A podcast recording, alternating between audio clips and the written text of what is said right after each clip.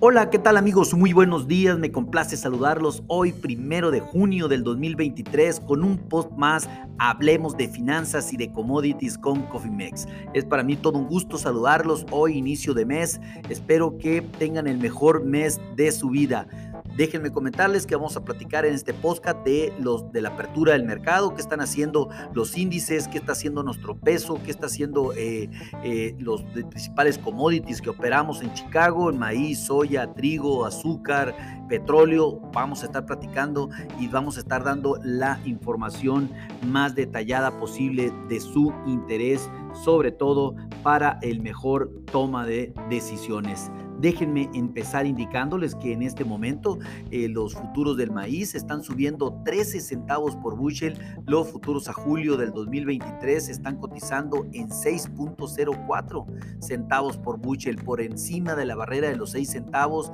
Muy bueno, felicidades para el maíz, sin lugar a dudas. ¿Qué está sucediendo también con la soya? La soya a julio está subiendo 28 centavos por bushel, se separa de esa barrera de los 13 centavos por bushel que había el día de ayer y ahorita cotiza en 13.27 centavos por buchel. ¿Qué está haciendo el, trigo? Bueno, el trigo está subiendo también en este momento. El trigo a julio 20 centavos por buchel.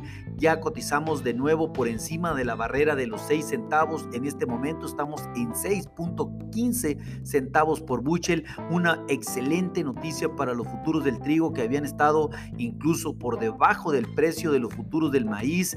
Se recuperan después de darse a conocer que eh, una... Eh, cayó una trompa, sobre todo en la parte más productiva en China. Recuerden que China es el mayor productor y consumidor de trigo del mundo eh, cayó una trompa, sobre todo en las llanuras que tienen las mayores posibilidades de producción en China, lo cual eh, ahorita en este momento hay una gran expectativa de que la cosecha se eh, haya perdido por, pues básicamente está inundada. El gobierno chino mandó un, por medio de la Secretaría de Agricultura, mandó un comunicado a todas aquellas personas que tenían o tienen equipos de bombeo, etcétera, los prestasen a los, a los farmers para que puedan puedan ellos eh, bombear el agua que se encuentra dentro de sus parcelas. Estas inundaciones de la cosecha china, se, así como hicieron que los futuros cayeran 20 centavos hace poco más de una semana, hoy están regresando. Se regresa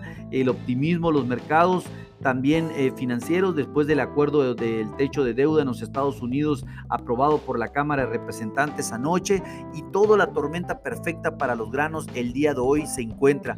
Esto también si le sumamos que el índice del dólar a nivel internacional está cayendo más de un 0.43% y se encuentran ya los futuros a julio por debajo de la barrera de los 104 unidades, 103.793 unidades. Pues la tormenta perfecta para los granos el día de hoy, lo cual eh, si se confirma todo el daño total del trigo en China, pues ahora pasará a ser más importador que nunca China de trigo, lo cual en definitiva pues vendrá a darle otro brillo al mercado de los futuros de trigo sin lugar a dudas. Esperemos que todo salga bien eh, lo digo por el mercado en México, que ahorita estamos a la espera y estamos deseando que los futuros del trigo y maíz se compongan. Esta puede ser una oportunidad. ¿Es posible? Claro que la es. ¿Qué está haciendo los futuros de azúcar en este momento? Está cayendo levemente 0.18 centavos la libra y los futuros a julio están cotizando en 24.88 centavos la libra. Recuerden que aquí ha, ha habido una oportunidad, todavía la hay en los futuros del azúcar muy importante del contrato número 11 que todavía se encuentra en niveles récords. ¿Qué está haciendo el mercado de, la energía? El petróleo también está subiendo 0.15 dólares el barril y ya cotizan los futuros a julio en 68.20 dólares por barril. Por otra parte, el mercado de los metales también, eh, en específico el oro está subiendo 7 dólares la onza. Los futuros a junio se este, encuentran cotizando en este momento en 1971 dólares la onza y la plata a junio está cayendo 0.124 dólares la onza para cotizar en 23.350. ¿Por qué, los, por qué eh, prácticamente eh, los metales no están teniendo ese auge ante la caída del índice del dólar, pues tenemos una teoría acá interna que pues eh, se está corriendo el rumor de que posiblemente la Fed endurezca más el tema de la política económica restrictiva para Estados Unidos y dé un empujón adicional con otro incremento en las tasas de interés, el cual ya tiene un 54% de posibilidad.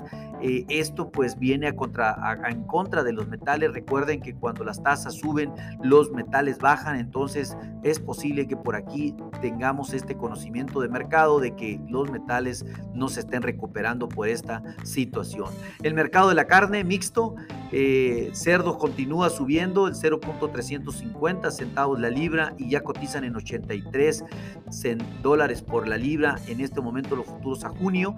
El ganado flaco subiendo también 0.200 centavos la libra y los futuros a junio cotizan en 169.350 centavos la libra. Por la parte del mercado flaco, el mercado gordo, a agosto es el único que está cayendo 2.3 dólares la libra y cotizan en 236.875 eh, centavos la libra. Los futuros del ganado gordo y ganado flaco se encuentran en récords altos, por lo cual eh, no nos sorprende esta toma de utilidades. Después de que el mercado ha subido tanto, nos encontramos en terreno desconocido en el ganado flaco y el ganado gordo. Una gran oportunidad para México, para el sector engordador.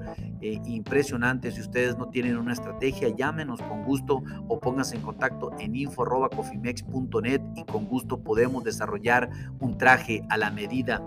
¿Qué está haciendo el mercado financiero en los índices? Pues eh, como le comenté, el índice del dólar está cayendo 0.430 eh, esto son 500, casi 500 unidades y los futuros a julio se mantienen en 103.795 unidades. Esta debilidad del índice del dólar está provocando también la fortaleza de los commodities y sobre todo de las monedas de los países emergentes, como el caso de México, que en este momento pues está cayendo, eh, se está apreciando el peso aproximadamente un 0.62%, algo como 11 centavos por dólar, y ya el peso cotiza muy cerca de los 17.50, 17.57 pesos por dólar en el spot, lo cual pues definitivamente le avisuramos una, una eh, sesión totalmente apres, eh, positiva para el peso en términos de que es posible que rompa el 17.50 sin lugar a dudas. Vamos a ver qué sucede ante el optimismo este que les acabo de comentar del incremento de la, tasa, de la tasa de eh, del techo del deuda en los Estados Unidos, pues está generando toda esta situación a nivel global. El IPC en México está subiendo el 0.17%, sin embargo el Dow Jones está cayendo el 0.19%, Standard Poor's subiendo el 0.11% y el Nasdaq subiendo también el 0.10%. De tal manera que la renta variable en los Estados Unidos está mixta porque el Dow Jones está cayendo levemente. No creemos que vaya a mantenerse así, creemos que las bolsas van a terminar positivas el día de hoy. Toda la renta variable va a terminar positiva ante la caída también del índice del dólar, ante la aprobación del techo de deuda, va para arriba la renta variable sin lugar a dudas. Los commodities positivos, maíz, soya, trigo subiendo como locos eh, ante este optimismo también y trigo con un más adicional por el tema del, del eh, pues prácticamente inundaciones en China, en la, zona en la zona productora de trigo más importante. Y pues metales ah, mixtos, oro a la alza levemente, plata cayendo, la energía subiendo y la carne en los Estados Unidos con comportamientos mixtos, en donde el cerdo sube fuertemente, eh, el ganado flaco también, pero el ganado gordo está cayendo. Así es como se encuentra en este momento el mercado de la, en la apertura, siendo las 8 con 34 minutos hora del centro de la Ciudad de México. Me complace saludarles, mandarles un fuerte abrazo, desearles todo lo mejor para este inicio de mes.